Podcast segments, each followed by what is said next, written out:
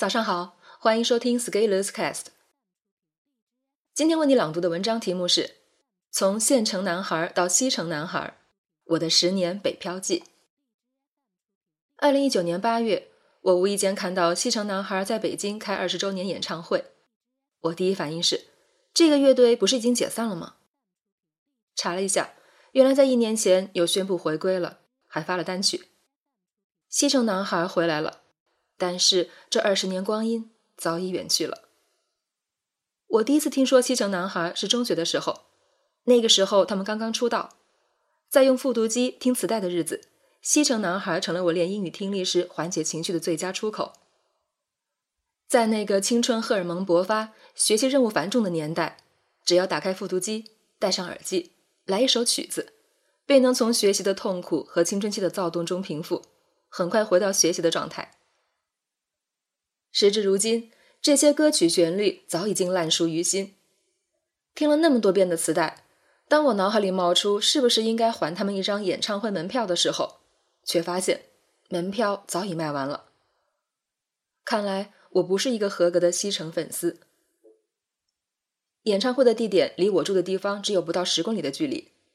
等到演出那一天，我在朋友圈里零散的刷出了几张现场照片，看到时间在我们身上留下的印记。就意识到岁月并不曾饶过谁。正如我万万没想到，解散多年的乐队竟然还能够宣布回归。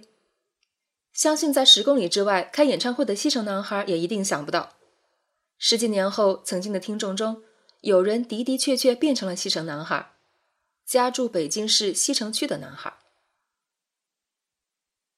十年前，我绝对不会想到要来北京的。那个时候，我的志向是在上海定下来。以当时一名大学生的视野，觉得能在上海陆家嘴的某个大公司找到一份工作，并在上海生活就很满足了。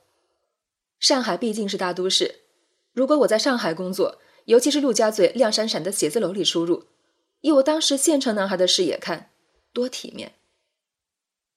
但是我得到了一个去北京深造的机会，地点是清华大学。北京是首都，清华是名校，我想去看看。于是，十年前，北京西站有一位年轻、土里土气的小伙子，带着行李走下了火车。那个时候，我全部的家当就是一个行李箱以及一套卧具。但是，这完全没有阻挡住我对于未来的期许。我相信，我可以通过自己的努力变得更好。因为我已经尝到了努力的甜头，还有什么能比对自己未来有无穷向往更让人激动人心的吗？半个月前，清华大学二零一九级研究生开学典礼举行，在综合体育馆，邱勇校长告诫所有研究新生：立志为学，就要超越名利，超越已知，超越自我，不断提升为学为人的境界。我在清华新闻网看到邱校长讲话的身影，看到研究新生报道时充满希冀的面庞。时光闪回十年前，闪回到我的开学典礼，鼓楼前的广场，那一天还下着雨。在那场典礼，邱勇教授也做了发言。那个时候，他的身份还是教师代表，是化学系教授。十年前我入学的时候，清华校长是顾炳林教授。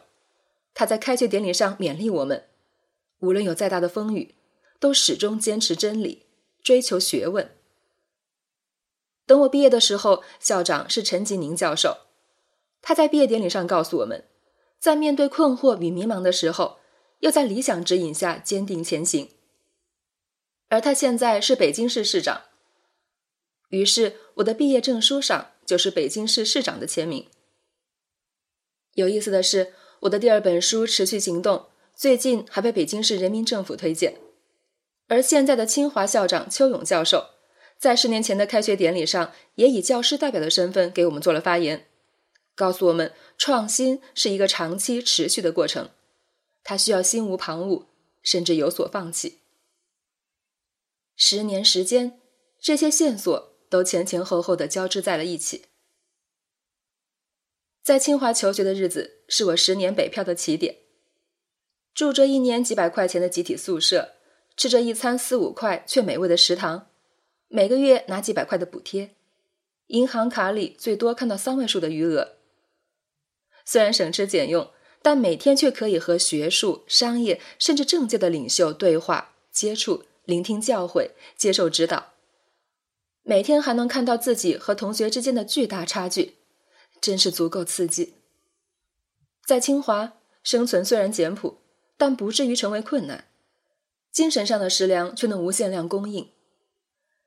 更多的时间还要接受灵魂的拷问：为什么生活在同一空间下，人与人的差距比人与动物的还要大？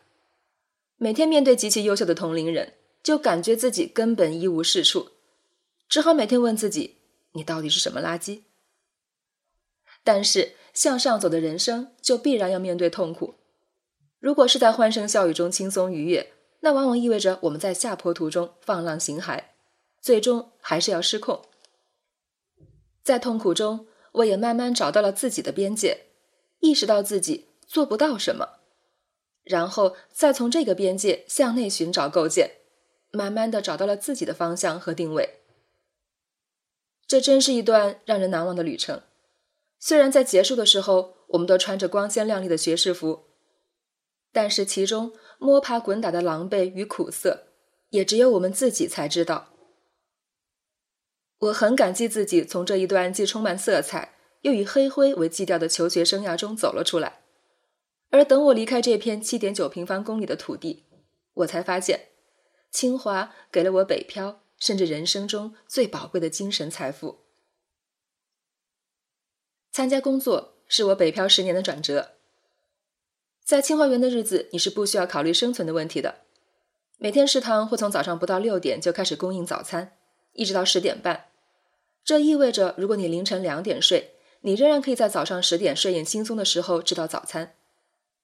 清华园的食堂有几十个，口味轮着吃，完全不会腻。到了晚上。还有夜宵供应。对了，还有一块五的酸奶，以及夏天不限量供应的西瓜。但是毕业以后，这些学校的福利变成了生活的成本。便宜的美食没有了，低价的住宿没有了。工作以后，和蔼的楼长变成了一言不合就涨价的房东。周围从同样是无产阶级的同学，变成了经济实力大比拼的同事。社会的竞争是全方位的，走上工作岗位，你会发现，比你早工作五年的同事住的房子已经是上千万。现在上班只是为了寻找人生意义。你还会发现，同样是车牌摇号，就是有人可以一次摇中，而你却迟迟不可以。你还会发现，有的人上班只是因为收房租太无聊，而你上班真是为了赚钱活命。你还会发现，为什么同事周末讨论的活动项目，你一个都没有玩过？更加无法忽视的是，即使和你同时工作的新同事，一不留神，一个个都买了房，而且还甚至为了绕开限购，离了婚再买。从他们身上，你根本感受不到房价很高这个说辞。当然，其实你自己心里清楚，自己是个县城男孩。县城男孩要知道自己的边界，要有自己的定位。经济基础决定上层建筑，要想上面好看，得从下面下功夫。持续行动，我北漂十年的新起点。从小到大，我成长的经历就告诉我，如果我想要获得改变，那付出百般努力，积累时间，即使看不到明确的前景，但是。也绝对不会是一条让自己更差的道路。甚至可以说，在困境中要做什么，并不是可以选择的。我没得选，只能对自己下手。工作很繁忙，但是个人要成长。工作和个人成长如果不能同时满足的时候，那就多在自己身上下功夫。如何下功夫？从时间上找切入点。上班前、下班后。周末少玩耍，多做事，日积月累，总能见到改观。把自己变成另外一个更好的自己，许多眼下困扰的问题，自然也会有了出路。就是以这样的思路，我走上了持续行动的道路。持续写作，持续读书，持续早起，持续做事，这些看来像苦行僧一样的日子，就像打铁时的每一次敲击，一点点的锻造出了一个不一样的自己。通过持续做事情，我开始写了书，做了社群，有了自己的影响力。不仅帮助我自己改造了自己，也顺便让很多人改造了自己。而当我把自己变成一个新的自己的时候，我根本不用担心在旧自己时候所操心的问题，全部迎刃而解。当你真正在自己的成长上下功夫，真正解决自己的成长问题。同时，也能带动解决他人的问题的时候，那些世俗意义上的名利都会让步屈身。当你能真正坚持自己的理想，为之奋斗，为之持续行动的时候，你会发现，你曾经渴求的那些可大可小的欲望，都或远或近的在你眼前变成现实。在这里，我要感谢清华对我的教导。感谢清华精神对我的指引。社会的纷繁复杂，我没有屈服在名利的诱惑下，没有急功近利的做事情，而是在思考浮华的表象背后是什么，而抓住这些实质的问题，才能更好的持续行动，才有了今天的现状。记得刚刚工作时做户口迁移，拿到那张北京户口绿卡盖章的时候，我小声说：“现在。”就是北京人了。就业班的老师听到了，鼻孔里发出不屑的声音：“你这集体户口没买房，算不上北京人。”那个时候，我也曾执迷于一个符号的证明，我纠结于县城男孩与西城男孩的表象中，其实都是被短期问题困惑，而忽略了长期价值的指引。走出这样的短期，拥抱长期，才有希望破解。而现在，当我已经具备了我曾经念想的经济条件，变成了北京西城区的独立户主，我却并没有半点想要炫耀的心思。我已经变得和以前不一样了，我能驾驭这些可能他人艳羡的事情，甚至可以说，这些早已被很多人做到，并没有什么大不了。我甚至可以说，尽管我现在是住在西城区的男孩，但是我仍然是一个县城男孩。这又有什么关系？十年北漂给了我什么？北漂这个词多少带有一些悲凉的意义，但我现在反而觉得这个词，强大的人可以拿来自嘲。其实好男儿志在四方，持续行动，持续漂泊，漂到哪里，哪里就是故乡。因为我们相信自己有能力创造自己想要的幸福生活，而相信自己有能力。就是知道自己边界的表现，但是知道自己的边界在哪里是极其困难的一件事情。我们要么会过高的估计自己的边界，最终失控翻车；要么就是过低的估计了自己的边界，最终过上了低配的人生。但是十年北漂的生活，在见到了缤纷的世界，见到了各种真正的社会精英，见到了不同的可能性以后。反而更加珍惜和坚守自己能做的、会做的和做得好的，而且在见到别人铤而走险的时候，自己既不会心生羡慕，也不会轻易改弦易辙；在见到别人失误犯错的时候，也不会幸灾乐祸、落井下石。知道自己的边界在哪里，就很容易坚守住，就不容易焦虑，就能够穿越波动，而这。就是历任清华校长们在一年又一年的开学毕业典礼反复教导给大家的。北漂十年，我越来越懂那些最初看上去冠冕堂皇的话了。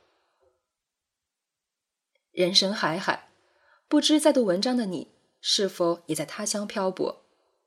也许我们面对许多苦难，但是不要害怕，苦难一定会越来越多的。我们唯一能做的。就是让我们面对苦难时更加坚定。我们最初在迷茫中漂泊，在漂泊中迷茫，但是我们最终都会在持续行动中找到方向，然后在坚定中继续漂泊，刻意漂泊。等到那一天，我们会发现，没有那么多飘的交情，自己的生活是自己选的，也是自己过出来的。北漂十年，感谢有你，愿下一个十年也可以一路同行。本文发表于二零一九年八月二十九日，公众号持续力。如果你喜欢这篇文章，欢迎搜索关注我们的公众号，也可以添加作者微信 e scalers 一起交流。咱们明天见。